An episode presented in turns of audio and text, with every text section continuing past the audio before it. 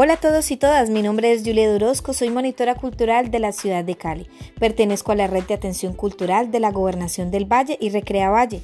El día de hoy hablaremos sobre los derechos de los niños, cuántos son y qué tan importantes son, así que por favor no te despegues para que escuches cuáles son estos derechos.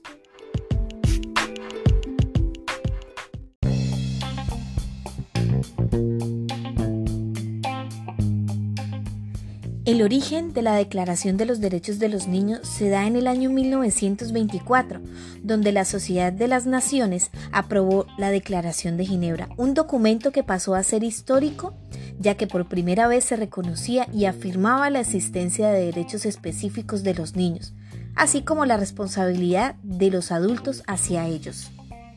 Cabe aclarar que ni la Declaración de Ginebra de 1924 ni la Declaración de los Derechos de los Niños de 1959 definen qué periodo comprenden la infancia, es decir, la edad de cuando empieza y termina la infancia.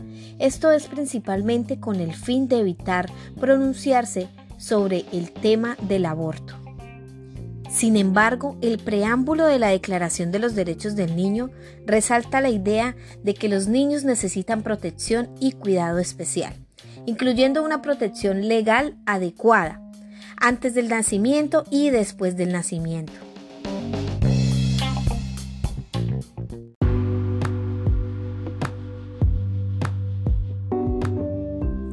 La Declaración de los Derechos del Niño establece 10 principios.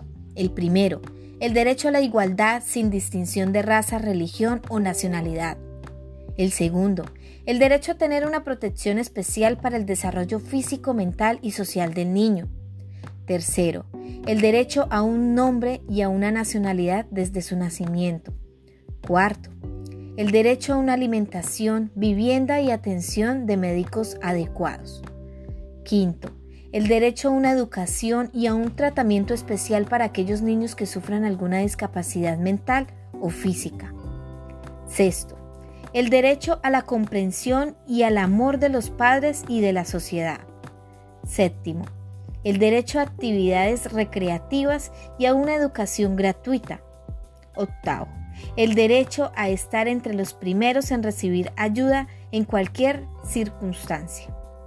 Noveno, el derecho a la protección contra cualquier forma de abandono, crueldad y explotación. Décimo y último, el derecho a ser criado con un espíritu de comprensión, tolerancia, amistad entre los pueblos y hermandad universal.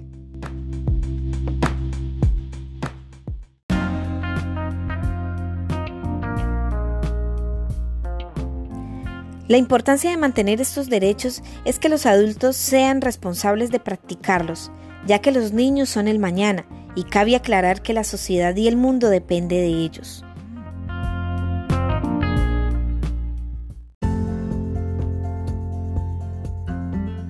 Gracias a todos por llegar hasta el final. Mi nombre es Julia Dorosco de la Red de Atención Cultural. Los espero pronto en una próxima emisión.